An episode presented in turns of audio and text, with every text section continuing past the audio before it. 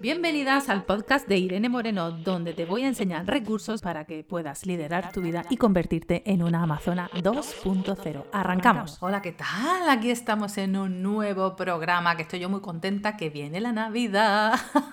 Así que no podíamos hablar de otra cosa que no sea de la Navidad, claro que sí. 10 consejos para pasar una feliz Navidad en familia, claro que sí. Consejo número uno, vamos a prepararnos, a anticipar y a prever las cosas. Vamos a organizarnos porque como están las cosas como están, que esté todo organizado, los regalos, el menú, quién va a estar, quién no va a estar, porque luego vienen los problemas, porque como está la cosa tan rara, vamos a organizarnos las cosas bien para que luego imprevistos inconvenientes de última hora, que luego nos estresamos mucho y lejos de disfrutar la noche, estamos toda la noche cabreados porque las cosas no han salido como nosotros queremos. No, eso hay que evitarlo. Así que organización y hay que prever con tiempo y yo como siempre digo tener un plan A, un plan B y un plan C y un D si hace falta. Hay que ser consciente de las expectativas que tenemos. Muchas veces idealizamos las cosas. Cuando la familia se reúne, pues normalmente pues resurgen recuerdos, ¿no? momentos también de alegría, pero también heridas, remordimientos, celos, problemas que hemos tenido durante el año, ¿no? O cosillas que normalmente no se dicen.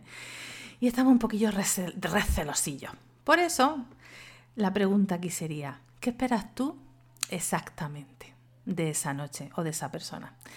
Seremos capaces de decir lo que queremos y expresarlo de manera que no iramos, una manera de no herir al otro. ¿De qué manera llevaría yo la, decepción? Así que seamos realistas y cuando nos reunimos, no necesariamente es la mejor ocasión para vivir momentos de relación íntima y relajada. Porque normalmente si, ahora porque no vamos a ser más de 10, pero es un buen momento para hablar en petit comité y decir, fíjate, las navidades normalmente nos juntamos todas las familias, pero como estamos tantos, no tenemos momentos de compartir historias y compartir experiencias y tener conversaciones profundas. Por eso es importante recordar lo esencial, que es la tercera clave. Lo esencial es coger y decir, bueno, dejo a un lado las decepciones personales que he tenido porque realmente voy a recordar la esencia de la Navidad. O sea, ¿cuál es el motivo de estar aquí? Eso es súper importante tenerlo muy, muy claro. Porque nos reunimos para disfrutar de la compañía y dar apoyo a la persona que esté mala racha o para jartarnos de comer y que nos den regalos. ¿Para qué? ¿Para qué? ¿Cuál es el objetivo, no? Entonces, pongamos que el, origen, el motivo de la celebración es realmente la prioridad de estar con la familia y disfrutar de las personas que todavía están aquí. Y es el mensaje que realmente tenemos que transmitirle a nuestros niños, ¿no? Estar felices por poder estar juntos y compartir la comida, disfrutar en familia al fin y al cabo. La siguiente clave es estar presente en lo que se vive, porque muchas veces estamos pendientes de la tele o pendientes de la vecina o de muchas cosas, pero no estamos en presencia y en conciencia plena, pues, como hacemos en meditación, ¿no? Hay que prestar atención sobre todo a los detalles más pequeñitos.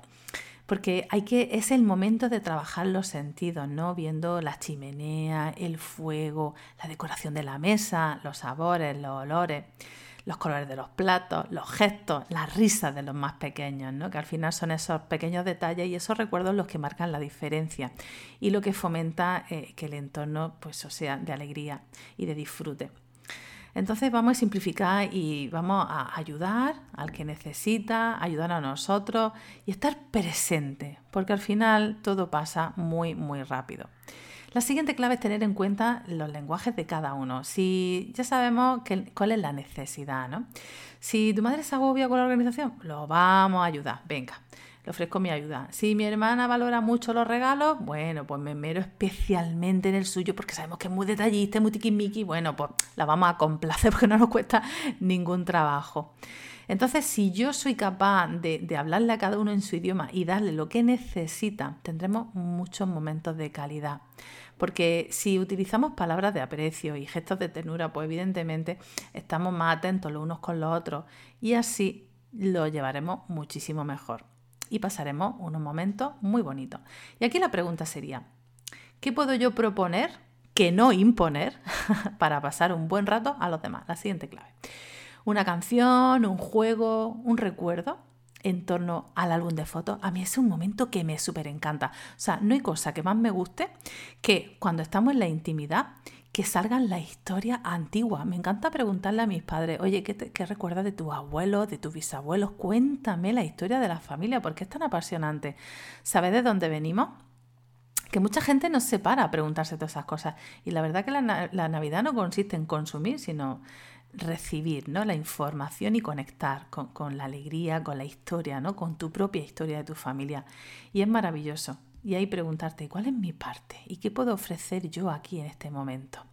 Es maravilloso disfrutar, aprender, comprender y, ahí llega un momento en que entiendes el por qué muchas veces nuestra familia se comporta como se comporta, porque yo siempre digo que somos víctimas de víctimas, ¿no? Porque tenemos ahí un dolor ancestral de, de una época difícil que hace mella muchas veces en comportamientos que no entendemos y, una manera de, entender ese tipo de comportamiento es preguntar qué pasó. Así que es un buen momento ahora para preguntar y tirar de árbol genealógico. Así que otra clave es dar una tregua y hacer una pausa en las relaciones, sobre todo cuando hay ese tipo de fricciones, ¿no? Porque y si la Navidad fuese ante todo una ocasión para mirar al otro de manera diferente, ¿qué pasaría? ¿Qué pasaría si yo miro al otro con curiosidad. ¿Qué pasaría si yo me atrevo a dedicar una mirada diferente? Como si intentase conocerlo por primera vez, ¿no? Con una actitud abierta a descubrir. Porque las personas vamos evolucionando y vamos cambiando. O sea, mi, mi prima no es igual hoy que hace 20 años igual que yo tampoco. Entonces las personas vamos evolucionando y a través del encuentro, de esa intimidad, nos damos cuenta cómo hemos evolucionado y si lo miro con esa curiosidad y tengo esa disposición, vamos a disfrutar muchísimo más de ese momento, haciéndolo más fácil y más divertido. Hay que dejar espacio para lo inesperado, porque muchas veces, pues claro, la vida nos sorprende. Entonces, déjate de, déjate de sorprenderte, porque ahí tenemos la oportunidad de disfrutarlo. Así que nos vamos a abrir a la sombra, a una buena noticia, a un cambio de menú, a una improvisación, a un invitado sorpresa, quién sabe. Entonces yo digo que vamos a disfrutar con lo que somos y lo que tenemos en este momento, porque no es poco. Tenemos una vida y tenemos la decisión de vivirla como nos apetezca, independientemente de las circunstancias. Pues resulta que tu estado de ánimo solamente depende de ti y estás a tan solo una decisión de tener las mejores navidades de tu vida si así lo decides. Así que nada, con todo mi corazón os deseo a todos unas felices navidades y un próspero año nuevo. Un besito, chao. Bueno chicas, y hasta aquí el podcast de hoy. Estoy deseando leer vuestros comentarios. Espero que os haya gustado muchísimo y hasta el próximo programa. Y recuerda, hasta entonces, sé fuerte, sigue avanzando y nunca, nunca, nunca dejes de sonreír.